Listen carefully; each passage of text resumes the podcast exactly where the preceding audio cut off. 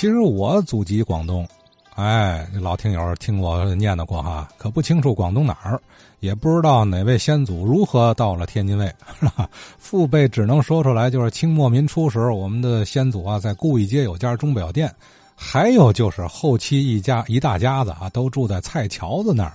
呃，一处大院子里头，后期呢说那地儿啊改了南开税务局了，是租是买可不知道啊。原本那是谁家产业也不清楚。说到蔡桥子，今儿我在王恩佩先生的一段回忆中听到这处大院子了。可王先生儿时听说，这个院子的主人姓沈，所谓沈家台儿沈家台儿的，就是从这户人家而来。从小在南门外那边住嘛，在二北路那儿。咱们天津有一个这个老的图书馆，有一个王公馆，说王公馆，这王竹林呐，我记得老人们说过，这是个大汉奸。后来这个人好像被进步的学生给杀了。这个人，另外王公馆不是解放以后改成了南开区政府了吗？文革当中也随便进了。我小时候去过，跟那大人们去过，很讲究的一个院子。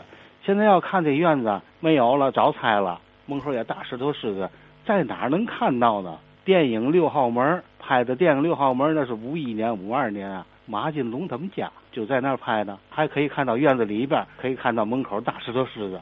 另外，二马路和这个三纬路的西北角上有一个叫红色俱乐部的礼堂，这五十年代、六十年代都有，门口很讲究，也是这个大的红的那个柱子，中式的建筑。呃，大概这个礼堂能盛个三四百人。这个红色俱乐部。这个建筑是干嘛用的？为什么在这个平房当中它有一个礼堂？它左右都是它这个南边北边都是居民区，它为嘛在这出现一个这样的一个礼堂呢？这礼堂过去有时候这个组织大伙居民们开个会啊，有时候有个年了节了有个演出什么的，有时候要放个电影什么的，小时候在那经常去看。哎，我想问问，这个礼堂干嘛用的？门口两个那个大那个红的柱子也很粗的，一个也是大红门，是这种的中式的建筑，这早就没有了。另外，在这个一纬路就服装街和二马路交口这儿有个胡同叫于家大坟，我想这个于家大坟，我想知道怎么回事儿。他那个岳大坟进去以后呢，就到了那个快到六十七中学了嘛。那条胡同也挺长，我想知道知道这个事儿。这于家是谁谁们家了？不知道了。另外那个还有一个老先生说过，这个天津不有一个这个呃苏家正骨科吗？说在那个北门外一个药房上那儿去买那个药，那个药房的那个东家姓沈，他们家住在这个蔡桥这儿嘛。蔡桥这儿有个胡同，挺宽挺大的胡同，而且也有一个大四合院。叫沈家台这个就是他们家的。这我听老人们说过，他们家过去是干什么银号啊、开药铺啊，干的挺有名的。他们家那个大院儿，解放以后呢，是南开区的税务局。这一北路二马路的向东边走，有那么几十米路北，这样这个大院都没有了。这个就是过去那个沈家的那个院，他们家有养房产呐什么的。具体什么情况，再怎么样，再细我就说不出来了。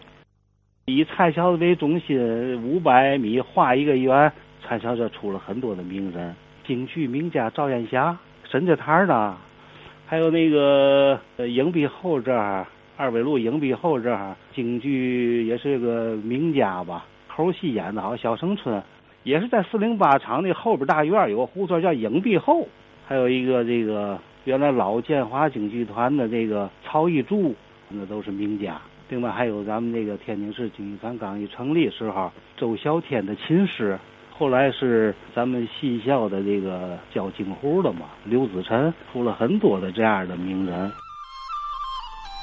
哎，您看蔡桥子地区啊，名人不少，但听起来是以戏曲曲艺界为多，是吧？呃，其实王先生前些日子还讲过杨瞎话。杨寿臣吧，呃，这位老前辈当年也住这儿哈，哎，此外呢，王先生提出来一系列的疑惑不解，就是于家大坟在哪儿？那这这这么热闹繁华地儿，怎么还出了大坟了呢？影壁后胡同这个也奇怪，昨天我就说了，这谁家的影壁这么大啊？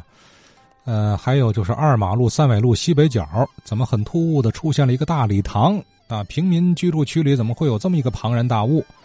呃，还有就是王先生的话也让我困惑了。南开 南开税务局那大院儿，哎，它是它是老式四合院呢，还是一处中西合璧的楼座？那是老沈家的啊，合着没我们老刘家什么事儿啊？可能我们老刘家嘿住的日子短啊。老沈家呢，开药铺也开银号，哪个沈家呢？呃，很多疑惑啊。城市历史留给我们很多疑惑。